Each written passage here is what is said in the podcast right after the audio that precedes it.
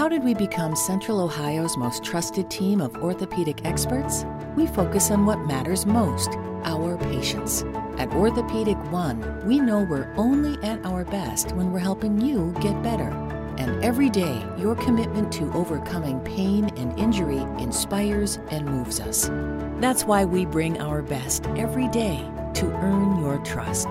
Find a physician near you at orthopedic1.com. If you have a family relying on your income, you need life insurance. But finding the best quote shouldn't take a lifetime. That's where Policy Genius comes in.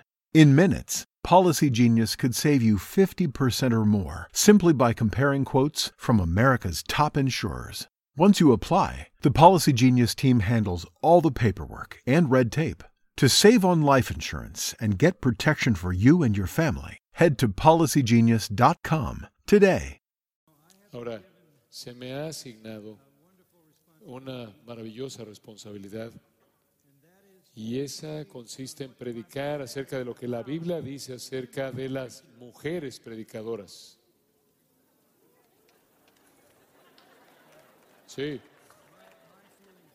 Mi sentimiento es exactamente igual al de ustedes. Pero es muy importante. Y quiero decir, gracias a Luis, quien está traduciéndome, y le dije que podía decir lo que él quisiera. Entonces, pueden hacerlo responsable de lo que diga. Obviamente, este es un asunto muy importante, el, el asunto de mujeres predicadoras no es nuevo, pero ha, se ha incrementado en años recientes y la palabra de Dios no ha cambiado. Entonces, aquellos que guían esta conferencia quieren ayudarles a ustedes a entender este asunto para que ustedes puedan responder de una manera bíblica. Ahora, el texto al que quiero que me acompañen es 1 Corintios capítulo 14, versículos 33 al 38. 1 Corintios 14, 33 al 38. Y vamos a comenzar a la mitad del versículo 33.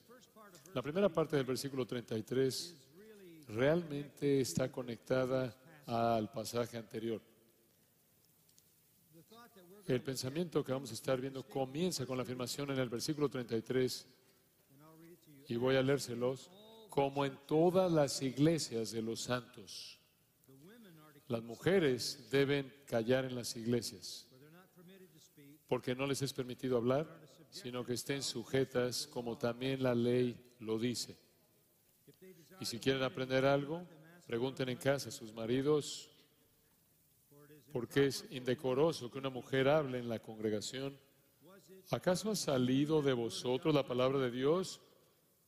¿O solo a vosotros ha llegado? Si alguno se cree profeta o espiritual, reconozca que lo que os escribo son mandamientos del Señor. Mas el que ignora, ignore. Entonces, la afirmación divina es clara en el versículo 35. Es indecoroso que una mujer hable en la congregación. Ahora, esa es una prohibición absoluta es indecorosa, es escogido de manera muy cuidadosa. No sé exactamente cómo la traducción, el español lo traduce. La palabra en griego, la palabra original, aiskros, significa es algo, es una desgracia. De hecho, en, en la carta de Pablo a Tito es traducida algo bajo, vergonzoso el verbo de raíz básicamente significa desgracia o vergüenza. El apóstol Pablo ha escogido una palabra muy, muy fuerte. Es más que impropio, es más que mal, es algo vergonzoso, una desgracia. La misma raíz en el griego es traducida en Efesios 5:4 por la palabra inmundo en inglés, en español, es la idea. Mancha la iglesia, trae vergüenza sobre la iglesia que una mujer hable en la iglesia. Esta ley inequívoca, divina, esta, este mandato divino inequívoco es tan absoluto, tan universal, that verse 30 que el versículo 33 dice, como en todas las iglesias de los santos, como en todas las iglesias de los santos. Este es universal. Todo lugar, toda época, toda denominación. Entonces, toda la sección tiene como comienzo, en esas palabras al final del versículo 33, como en todas las iglesias de los santos, las mujeres deben estar calladas en las congregaciones. El apóstol Pablo está enseñándonos algo para lo cual no hay ninguna excepción. Él es muy cuidadoso cuando dice que algo debe ser una realidad en todas las iglesias. Si usted regresa a 1 Corintios capítulo 4 and look y observa el versículo 17, 17, you see it. lo ve al final del versículo. Él está hablando de Timoteo, su hijo en el Señor amado y fiel. Él dijo, recordará mi proceder en Cristo de la manera que enseño en todas partes y en todas las iglesias. Lo que él está diciendo ahí es que su teología y su doctrina es la misma en toda iglesia. En chapter 7 el capítulo 7 and verse y versículo 17, 17, he says, él dice, Pero- cada uno como el Señor le repartió y como Dios llamó a cada uno, así haga, esto ordeno en todas las iglesias, no solo en la iglesia en Corinto, sino en todas las iglesias. Y de lo que está hablando aquí es que si usted está casado, cuando usted se convierte, quédese casado. Volverse en un creyente no es una excusa para divorciarse de un cónyuge incrédulo. Esto es dirigido a todas las iglesias sin excepción. También 11th chapter. en el capítulo 11, We'll look at this a y vamos a ver esto un poco más adelante, en el versículo 16, He's talking about él está hablando de nuevo de la función que las mujeres tienen en la iglesia. Y él dice, si alguno quiere ser contencioso o rebelde, nosotros no tenemos tal costumbre ni las iglesias de Dios. Entonces, cuando él usa esa frase, él está cerrando la realidad de que esta es una verdad universal. Entonces, permítame compartir algunas cosas con ustedes. Es absolutamente claro que todas las iglesias es vergonzoso que una mujer hable en toda iglesia. En una encuesta reciente en nuestro país, 79% 79% de los estadounidenses están cómodos con una pastora.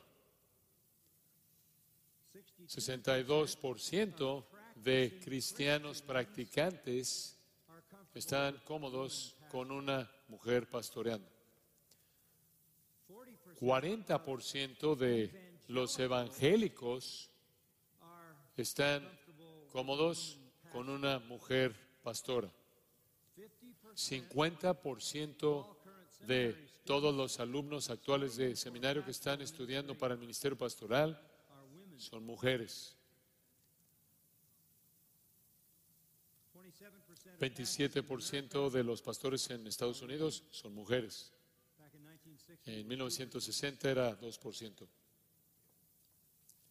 evangelical Christianity El cristianismo evangélico es la última frontera, me imagino que podrás decirlo así, de caer presa a la rebelión feminista. Las pastoras, las predicadores, las predicadoras son de manera más obvia, están de manera más obvia violando un- una palabra que es absolutamente clara que viene del Señor. no es nada menos que rebelión abierta. Las mujeres que predican en la iglesia, mujeres que pastorean, son una vergüenza, dice la palabra de Dios, son una desgracia, se oponen abiertamente a Dios y a su revelación. Ese es, eso debe ser considerado como nada más que desobediencia abierta. Vi un artículo escrito por una mujer que estaba ofreciéndose para ser pastora y ella "Have dijo, tengan, si tienes un- una maestría en divinidad, vas a predicar. Y ella presentó esta pregunta. ¿Cómo es que el sexismo tiene una función conforme la congregación de tu iglesia o se esfuerza por abrazar el liderazgo pastoral de las mujeres? Lo que le está diciendo es, si no estás recibiendo a pastoras, eres un sexista. Lo que eso significa es que vas en contra de la tendencia social, cultural. Ella sugeriría que tú fueras en contra de Dios antes de que fueras en contra de la tendencia cultural. Ahora, ¿por qué es que esto es un asunto tan difícil para las mujeres? La Biblia no es ambigua. Permítanme mostrarle por qué. Regresen a Génesis 3. Genesis 3. Génesis 3.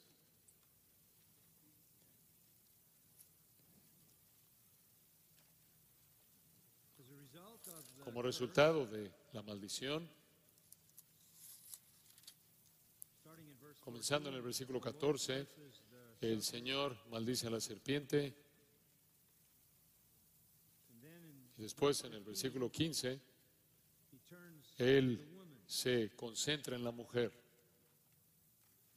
Y Él habla de la enemistad entre Satanás y la mujer, entre su simiente y el Mesías, quien va a herir la cabeza de Satanás y él solo va a poder herirlo en el calcañar. Y después llegamos al versículo 16. Here's the curse on Aquí está la maldición para la mujer. Multiplicaré en gran manera los dolores en tus preñeces. ¿Alguna de ustedes, mujeres, han tenido dolor en el parto? Sí, sí, eso se da por sentado. El hecho mismo de la maldición es prueba, se prueba cada vez que una mujer da luz. Pero es de otra parte de la maldición. está en el versículo 16 también. Dice, y tu deseo será para tu marido, y él se enseñoreará de ti. Parece como una afirmación extraña. Tu deseo será para tu marido, y él se enseñoreará de ti. Si tu deseo, eh, y en un sentido romántico, amoroso es hacia tu marido, eso parecía como una situación perfecta y él no tendrá que enseñorearse sobre ti. Entonces, ¿qué significaría el enseñorearse? Pero no está hablando de un deseo amoroso, un deseo romántico, un deseo sumiso. Está hablando de algo que es muy, muy diferente. Esa frase, tu deseo será para tu marido y él se enseñoreará de ti. Es repetido en otro contexto en Génesis 4. Observa Génesis 4, verse 7 observe el versículo 7. if you do well Si vienes y eres, Dios le dice a Caín, no serás enaltecido.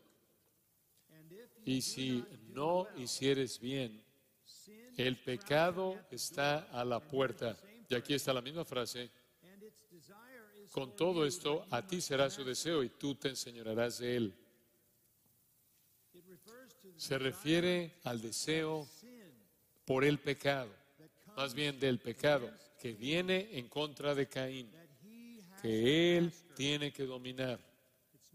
No es un deseo bienvenido, es el deseo por gobernar, por enseñorearse, es el deseo por guiar, es el deseo por apoderarse, el deseo por dominar. Ese es el pecado.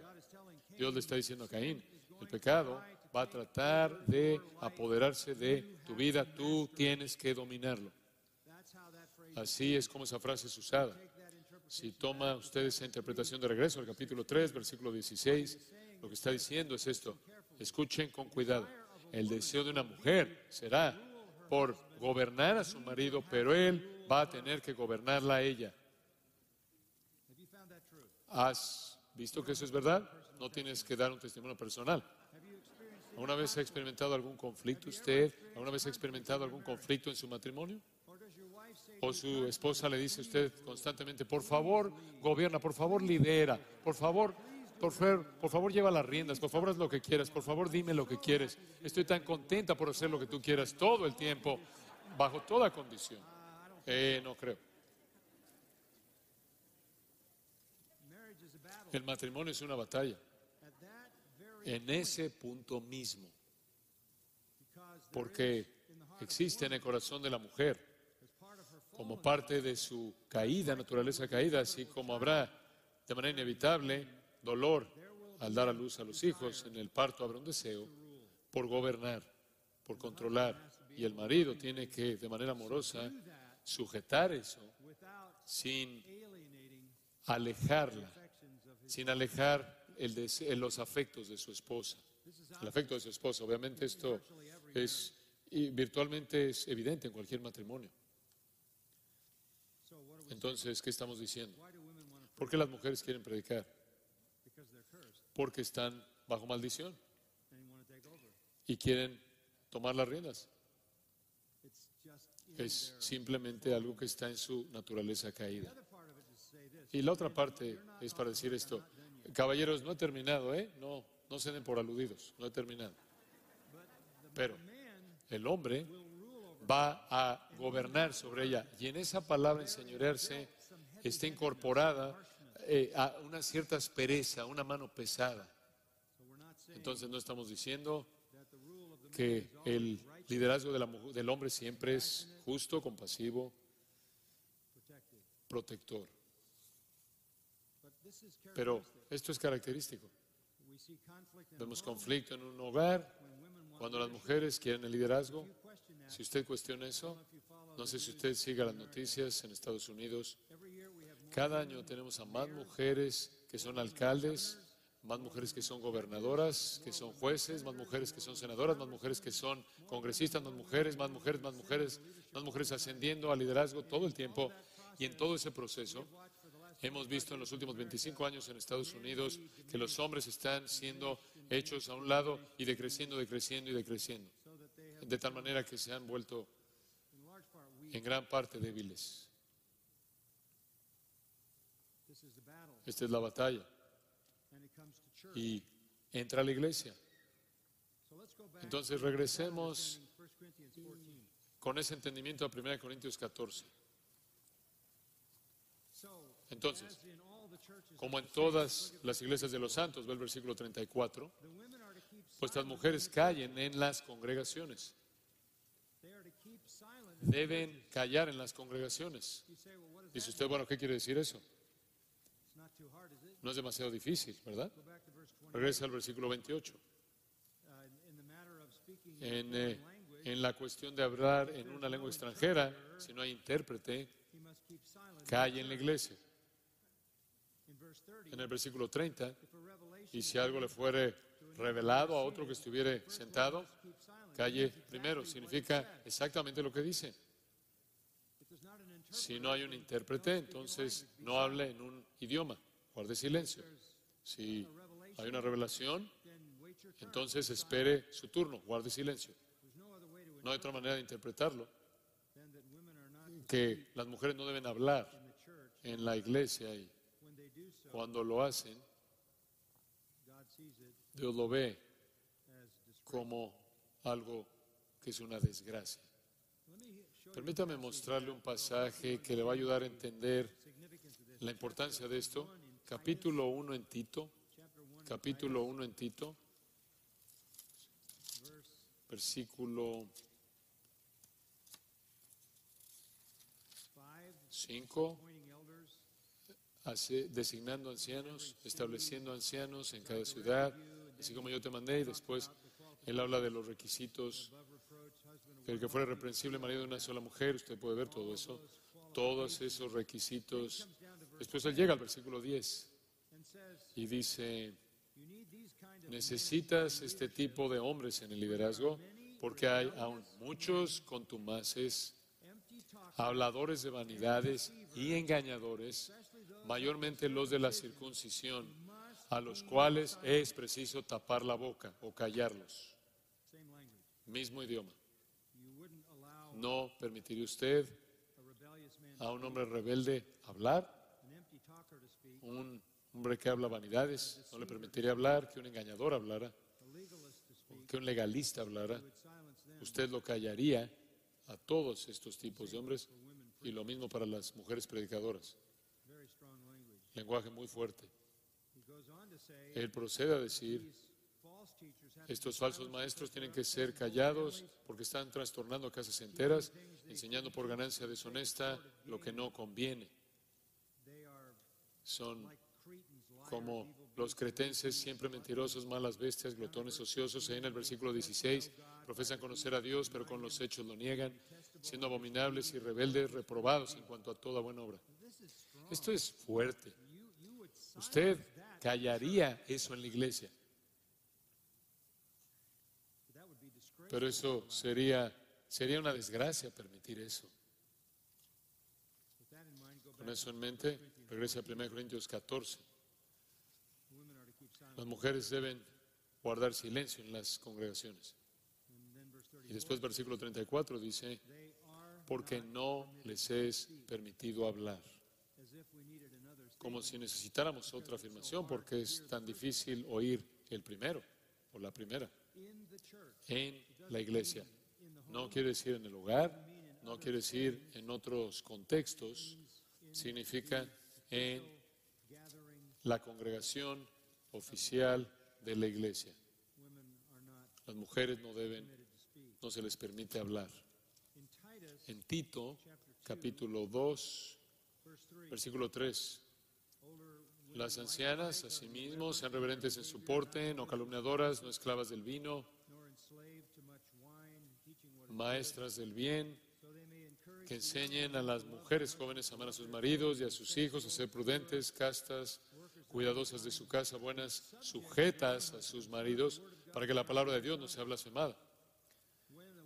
Cuando una mujer se sale del dominio de la esfera que Dios ha diseñado, entonces la palabra de Dios es blasfemada. Si usted es una predicadora, usted está abiertamente deshonrando la palabra de Dios. Me sorprende oír una mujer predicando la Biblia al mismo tiempo que la persona está tratando de presentar lo que la Biblia enseña, están en rebelión abierta en contra de la Biblia.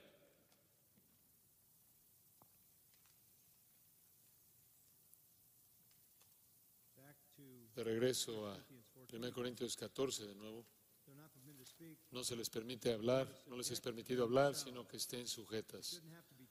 No se les debería decir, las mujeres deben estar, deben sujetarse a sí mismas, así como también la ley lo dice. Muy bien, ahora, ahora el apóstol está hablando de la ley. ¿Qué quiere decir la ley? Bueno, sabemos lo que él quiere decir con la ley, porque si usted regresa al versículo 21, él dice, en la ley está escrito, y él cita de Isaías.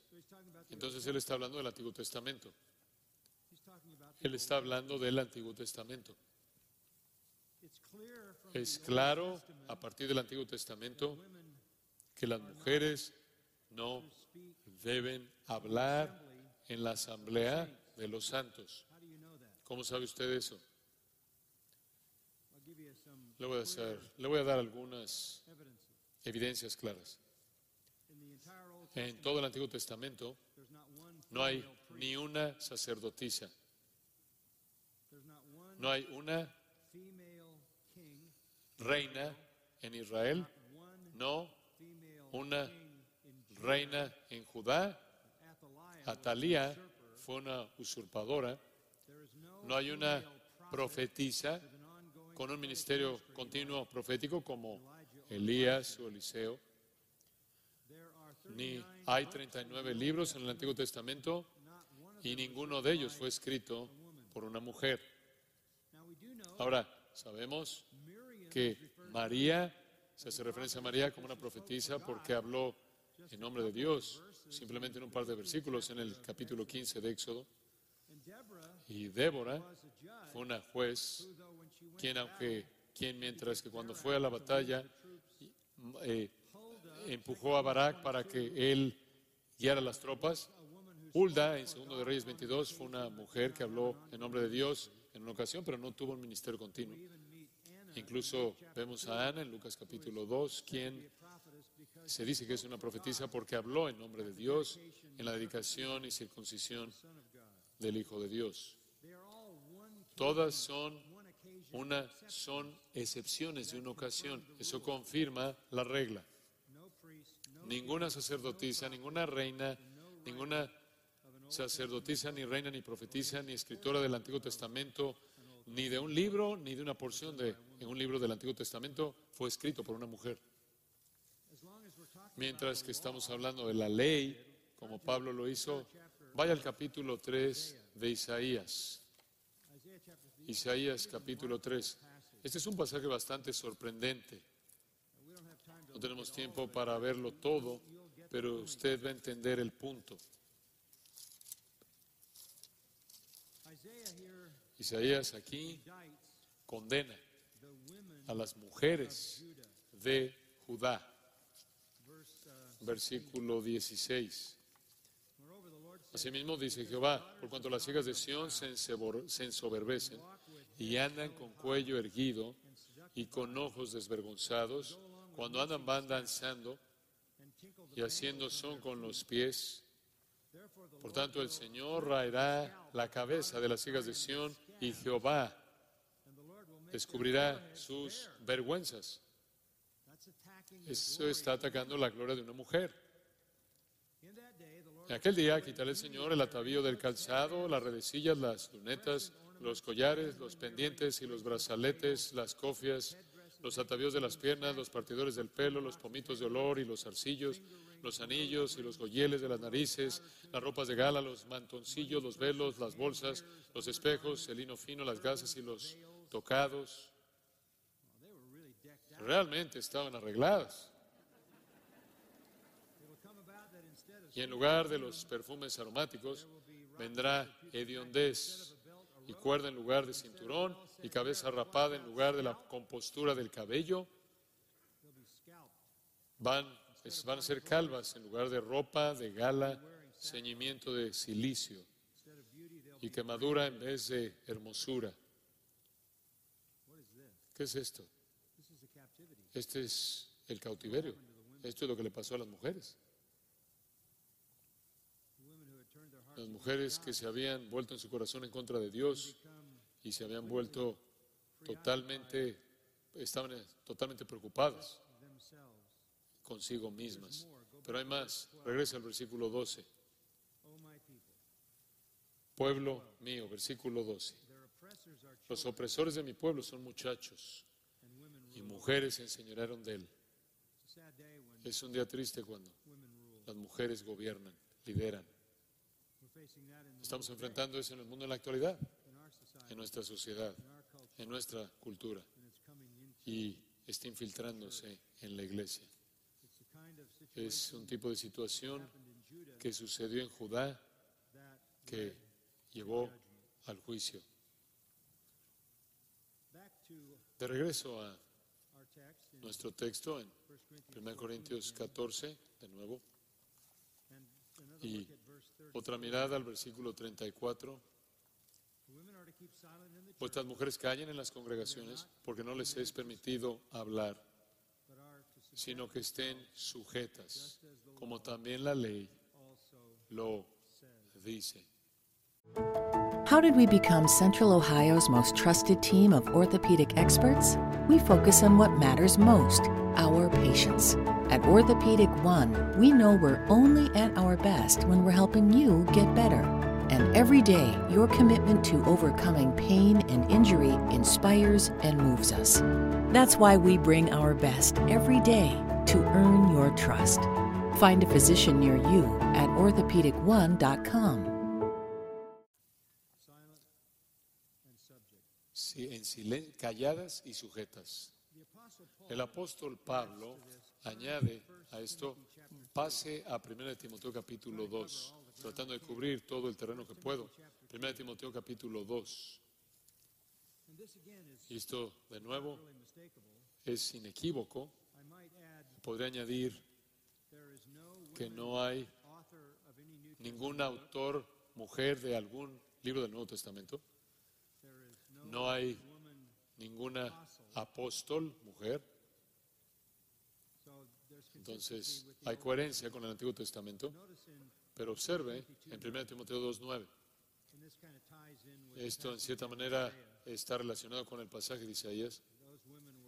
Esas mujeres estaban arregladas más allá de lo que es dentro del pudor y la discreción, asimismo que las mujeres se atavíen de ropa decorosa con pudor y modestia, no literalmente con peinado entretejido, lo que sean es que entretejían oro y perlas en su cabeza, colocando la riqueza en su cabeza para que la gente viera su riqueza y sus vestidos costosos.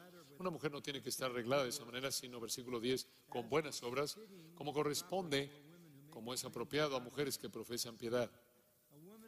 La mujer aprende en silencio con toda sujeción. verses 9 and 10. Versículos 9 y 10. Las mujeres son llamadas al pudor, a la discreción, son llamadas a las buenas obras, son llamadas a la piedad, sujeción. Y después él llega al punto en el versículo 12, 12. I do not allow porque no permito a la mujer enseñar ni ejercer dominio sobre el hombre, sino estar en silencio. 1 Peter 3, Primera de Pedro 3, Sarah called Abraham. Sara llamó a Abraham Señor. Entonces, de nuevo, la palabra de Dios es absolutamente coherente. No debe haber predicación, ni enseñanza, ni liderazgo en la iglesia. En el Nuevo Testamento, ninguna mujer escribió un libro, ninguna mujer fue un apóstol, ninguna mujer fue una anciana.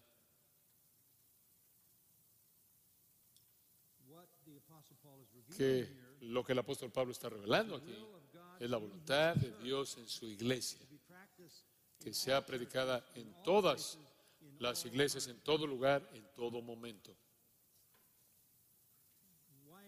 ¿Por qué 13, es esto así? Versículo 13. For it was Adam who was first created. Porque Adán fue creado primero, después Eva. Es el orden de la creación. Eva vino para ser la ayuda de Adán.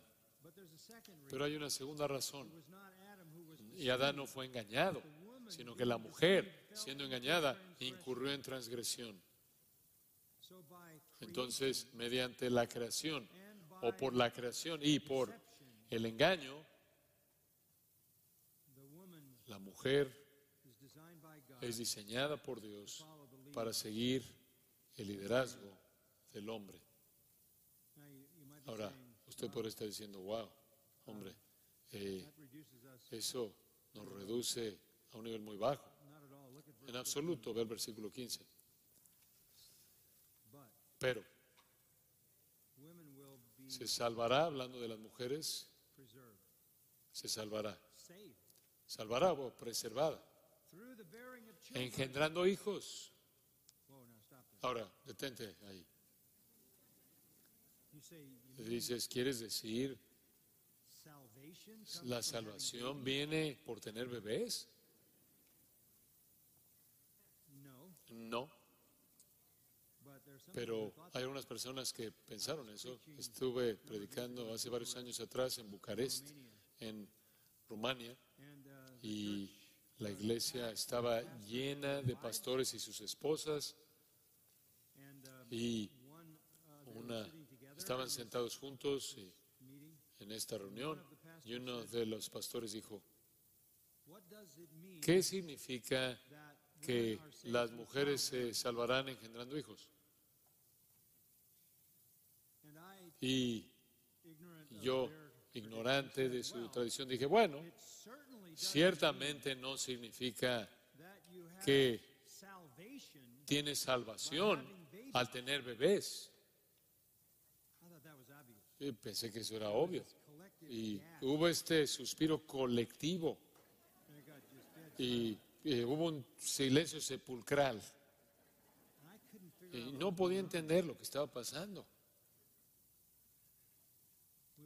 Y seguimos ahí respondiendo otras preguntas, pero la multitud nunca se recuperó. Y después el moderador dijo, necesito hablar contigo. De acuerdo con nuestra tradición teológica, si una mujer hace algo para prevenir un embarazo, ella puede perder su salvación. Así interpretaron eso. Entonces, como resultado de eso, todas esas mujeres tenían entre 8 y 15 hijos. ¿En serio? Y cuando yo dije, eso no es lo que significaba, todas vieron a su marido y le dijeron, de todos los versículos en la Biblia en los que tenías que equivocarte, ¿fue ese? Estas pobres mujeres ahí que se veían agotadas, ahí arrastrando una docena de hijos para preservar su salvación. Entonces, después supe cómo, después entonces entendí por qué el aire se fue del lugar cuando dije eso.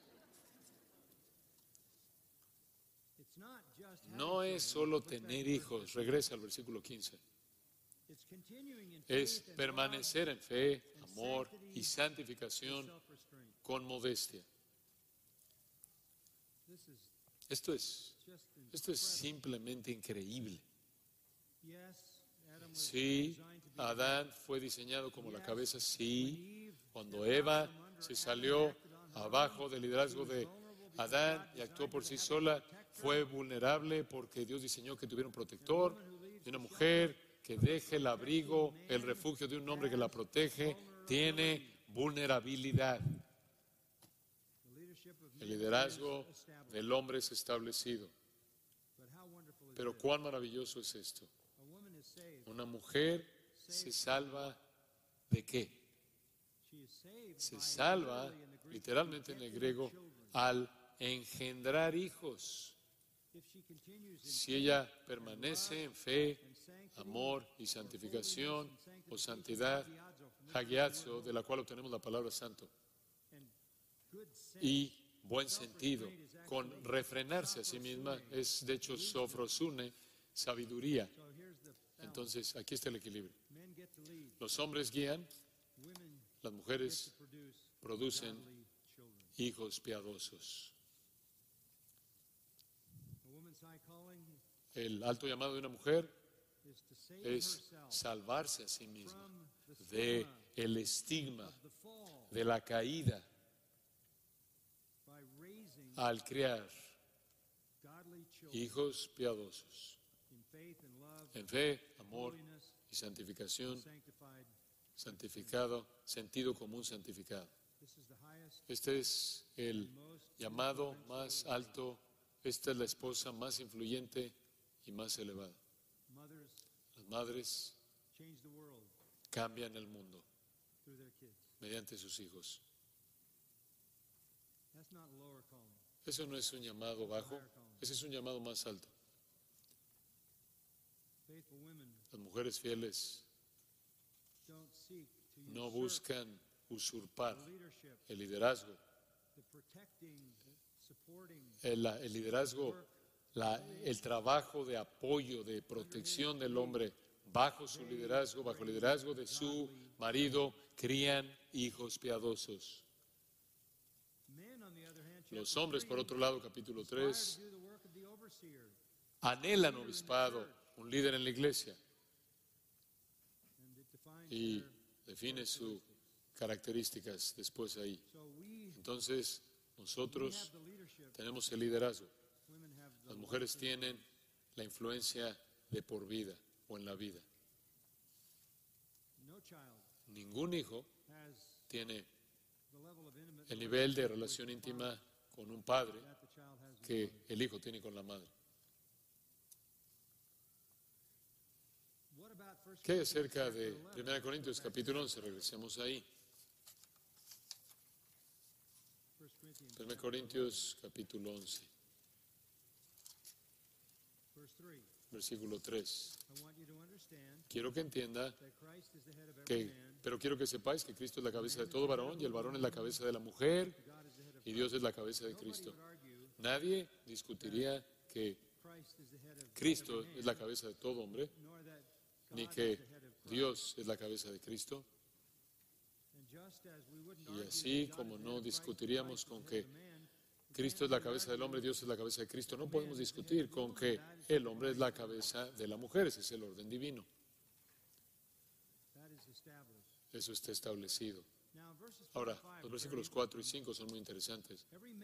Todo hombre que tiene algo en su cabeza, todo varón que ora o profetiza con la cabeza cubierta o realmente profetiza, es predicar o enseñar, afrenta su cabeza. Pero toda mujer que ora o profetiza con la cabeza descubierta, profetiza o hablar, por cierto, esto no será en la iglesia, sino en otro contexto, afrenta su cabeza porque lo mismo es que si se hubiese rapado. Muchas personas han tropezado con esto. Lo único que está diciendo es esto. La- las costumbres locales en esa época, en ese lugar, consistían en que las mujeres se identificaban por ciertos velos, ciertas cubiertas en la cabeza. Era un símbolo de su feminidad. Toda cultura las tiene, toda sociedad, todos las tienen, nosotros las tenemos. Es una característica común. Normalmente el estilo de peinado y el cabello, todas las culturas reconocen la distinción básica universal entre las mujeres y los hombres y sus funciones en relación con esas distinciones creadas. En la sociedad corintia, un hombre no usaba, no se cubría la cabeza, una mujer sí. Un hombre con, una, con la cabeza cubierta se estaba conduciendo de una manera vergonzosa, femenina. Una mujer sin que no se cubría la cabeza estaba conduciéndose de manera masculina y manifestando rebelión. Los símbolos eran importantes y los símbolos todavía lo son. Esa es la razón por la que somos somos, nos ofendemos de manera tan profunda cuando un hombre se viste como una mujer o cuando una mujer se viste como un hombre. Esos símbolos significan algo. El hecho de que, una, de que un hombre se use ropa de mujer de manera abierta es rebelarse contra el orden creado. Ahora, claro, Satanás quiere borrar esas líneas, hacer que toda persona se vea igual y borrar las distinciones entre los géneros. Estamos viendo eso, ¿no es cierto? Ustedes han estado leyendo mucho de esta, para darles una ilustración de la justicia social.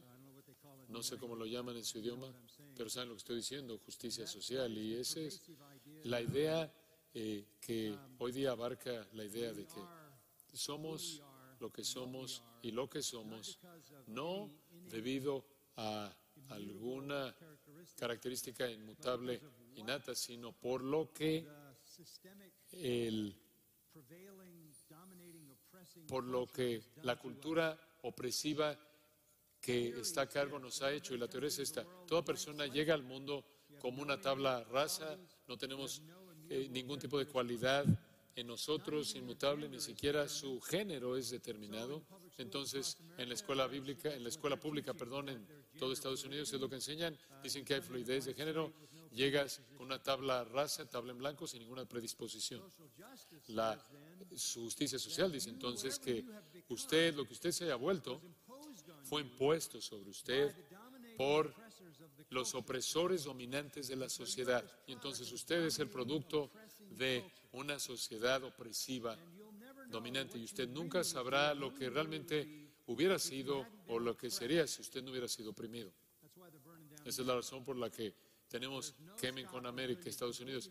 No se detienen hasta que totalmente hayan desmantelado todo esto y lo lleve prácticamente a los huesos. Oí acerca de una madre, es típico, tuvo un bebé, una bebé, y no quería sugerir en absoluto al, a la hija qué género era la hija. Y entonces alternó, alternó entre camioncitos y muñecas y colocó camiones enfrente de la pequeña niña y también alternaba con muñecas y demás y dejara que la niña escogiera por sí misma y en la confusión regresaba y ella intercambiaba vestidos por camiones. Un caos total en la mente de la hija. Este es un esfuerzo satánico. Y la razón por la que decimos, bueno, ¿por qué la gente hace eso? Para despojarse de cualquier responsabilidad por lo que son. Para culpar a alguien más quien los marcó uh, con alguna una manera de pensar que está en la médula de la cultura por la que no son responsables. Entonces, esto no es, no es derribar las orillas, hay que derribar todo. Lo que me sorprende es cómo, cuántos, entre comillas, evangélicos o lo que quiera decir eso, cuántos pastores han creído esto y en la base está diciendo, no somos creados a la imagen de Dios, no somos creados varón y mujer, aunque la Biblia dice eso. No puede creer usted en la justicia social y creer en la creación in divina y la imagen de Dios y hombre y mujer. Además, usted es lo que es, no por lo que la gente le hizo a usted, sino por lo que está mal con usted. Y usted hace que la gente sea víctima, usted les corta, los aísla del Evangelio, porque no van a llegar a un Salvador hasta que conozcan, hasta que sepan que el problema está en ellos, no en alguien más. Entonces el ataque es imparable en contra de la distinción entre el hombre y la mujer. Y la rebelión es tan intensa que literalmente están queriendo desmantelar a toda la nación. Cuando una mujer se viste como una mujer, sabemos eso. Cuando un hombre se viste como un hombre, sabemos eso. No obstante, en Corinto, sabemos, conocemos algo de los creyentes corintios, tenían dificultades al desconectarse de su vida pasada, ¿no es cierto? Esa es la razón por la que él escribió 1 Corintios, tenían dificultades con eso, estaban aferrándose a cosas pasadas de su vida anterior. Una de las cosas a las que se estaban aferrando era esta confusión de género. Y Pablo está diciendo, más vale que lo dejen. Las mujeres necesitan de manera clara ser mujeres, los hombres de manera clara deben ser hombres. Y si ustedes usan los símbolos como un hombre, usas eh, los símbolos de una mujer, deshonras al Señor. Y si eres una mujer y usas los símbolos de un hombre, deshonras al Señor. Entonces, no se unan otros incrédulos, actúen como cristianos, orando, hablando de las cosas de Dios, al mismo tiempo presentándote como una vergüenza, una desgracia, al. Tener una cabeza descubierta si eres una mujer. Más vale que te rapes. ¿Por qué dice eso? Porque eso es lo que las prostitutas hacían. Más vale que te reveles de manera completa. verse 7 a man Versículo ought not to have 7, his head covered, porque el varón no debe cubrirse la cabeza, pues es imagen y gloria de Dios, pero la mujer es gloria del varón, porque el varón no procede de la mujer, sino la mujer del varón. Y tampoco el varón fue creado por causa de la mujer, sino la mujer por causa del varón. Entonces, cada uno tiene su lugar. Necesitan manifestar ese lugar ordenado por Dios. Versículo 10 nos da una razón interesante, por lo cual la mujer debe tener señal de autoridad sobre su cabeza por causa de los ángeles. Eso es interesante, ¿no es cierto? Los ángeles están viendo, los ángeles están viendo. Ellos glorifican a Dios por su creación. Ellos glorifican a Dios por su creación de hombres y mujeres, en su naturaleza distintiva, su lugar distintivo. Simplemente estamos hablando de hombre y mujer aquí. but look at verse 11 Pero observa el versículo 11.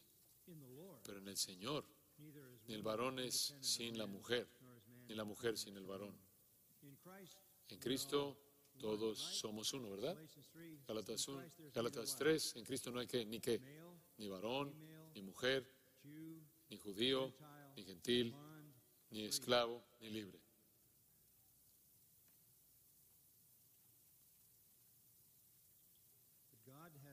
Pero Dios ha- Da, le ha dado un lugar específico a las mujeres al darle una cubierta natural para la mujer. Versículo 14 lo dice, la naturaleza misma nos enseña que al varón le es deshonroso dejarse crecer el cabello, por el contrario a la mujer dejarse crecer el cabello le es honroso porque en lugar de velo les ha dado el cabello. Que las mujeres sean mujeres y los hombres hombres. Entonces no les sorprende un movimiento transgénero, ¿no es cierto? Si una cultura se va a rebelar en contra de Dios, tiene que esperar eso. Por cierto, usted no puede revelarse en, esto en el versículo 16. Si usted quiere ser contencioso, y aquí regresamos al versículo que mencioné al principio, nosotros no tenemos tal costumbre ni las iglesias de Dios.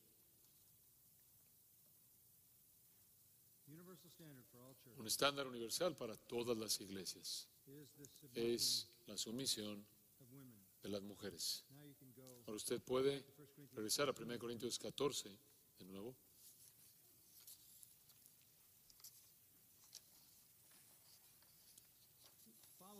Siga el desarrollo del pensamiento. Vuestras mujeres callen en las congregaciones porque no les es permitido hablar, sino que estén sujetas, como también la ley del Antiguo Testamento lo dice, versículo 35. Y si quieren aprender algo, pregunten en casa a sus maridos, porque es indecoroso que una mujer hable en la congregación. No es difícil entenderlo, ¿verdad? Observe el sarcasmo del versículo 36. ¿Acaso ha salido de vosotros la palabra de Dios? Eso es mero sarcasmo. ¿Acaso fue de ustedes? Esa es la reprensión más devastadora. ¿Acaso ustedes escribieron la Biblia? ¿Estamos leyendo la versión equivocada? ¿Tienen la versión correcta de la Biblia? Ese es mero sarcasmo. ¿Son ustedes la fuente de revelación divina para todos nosotros? Oh, no, o solo a ustedes. O solo son ustedes, solo a vosotros ha llegado. Vean en la segunda parte del versículo 36, solo a vosotros ha llegado. ¿Recibieron una revelación divina? ¿Tienen la palabra de Dios para nosotros otra revelación o simplemente recibieron una privada?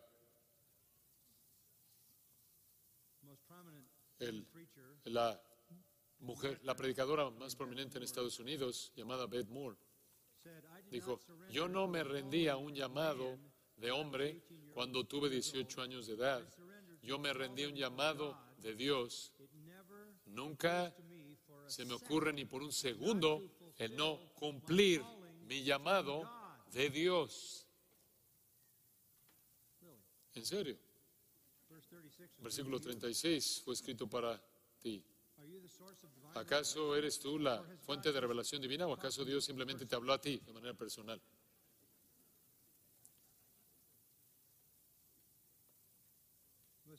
Escucha, aquí está la conclusión.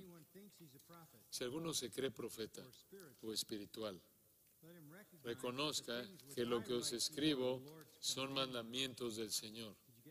¿Escuchó eso?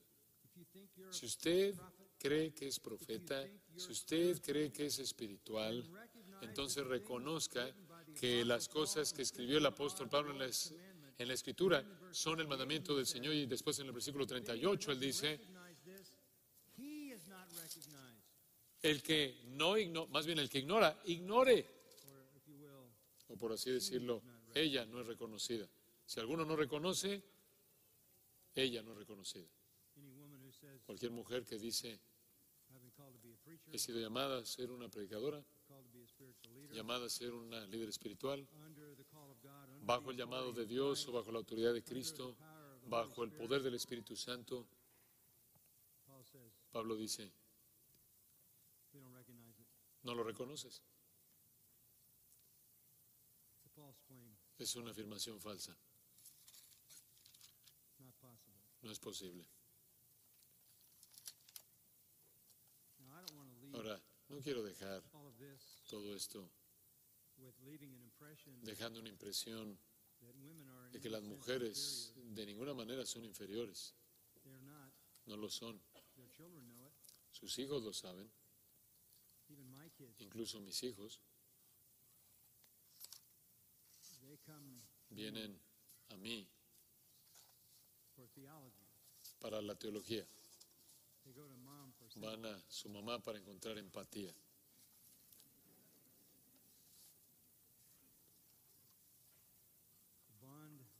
El vínculo entre una mujer y un hijo, entre una madre y un hijo es mucho más íntimo que eso, que entre un padre y una hija o un padre y un hijo. Nosotros le hablamos a nuestros hijos, disciplinamos a nuestros hijos. Ustedes, damas, los sustentan, los, los cuidan en piedad, fe, santidad y sabiduría. Esa es la belleza del diseño de Dios. Nos complementamos de manera perfecta el uno al otro. Así es en la iglesia. El Antiguo Testamento dice que es una gran multitud de mujeres las que publican las buenas nuevas. No hay restricción en proclamar el Evangelio y ser testigos. no hay restricción en el consejo personal. Usted tiene a mujeres en el Nuevo Testamento. Priscila hablándole a Apolos, ayúdale a entender la teología mejor. Solo estamos hablando del liderazgo de la iglesia, en donde Dios ha diseñado que este es el orden. Es una batalla debido a la caída y debido al movimiento feminista que tenemos en el mundo en la actualidad, de manera significativa y coherente y constante ha debilitado las iglesias alrededor del mundo. La pregunta que yo recibo con tanta frecuencia es en dónde están los hombres piadosos, varoniles, dónde están los pastores fuertes, piadosos, varoniles, masculinos. Esa es la razón por la que tenemos la Universidad Masters, el Seminario Masters, incluso esta conferencia. Actúen como hombres, ¿verdad? Portados varonilmente, como hombres fuertes. Los hombres fuertes producen una sociedad fuerte, una cultura fuerte, y si hubo un momento en el que era necesario es ahora. Que Dios nos fortalezca a todos nosotros para que seamos exactamente quien Dios diseñó que fuéramos. Oremos. Padre, gracias por tu palabra. La amamos, la creemos, nos aferramos a ella como la posesión más preciada que tenemos. Gracias por su verdad y sabiduría y poder. Llena todos nuestros corazones de gozo conforme compartimos juntos sus verdades en estos días para moldearnos, y forjarnos exactamente en los hombres y mujeres que quieres que seamos para extender tu nombre y tu gloria. Oramos estas cosas con esperanza y gratitud en el nombre de nuestro Salvador. Amén.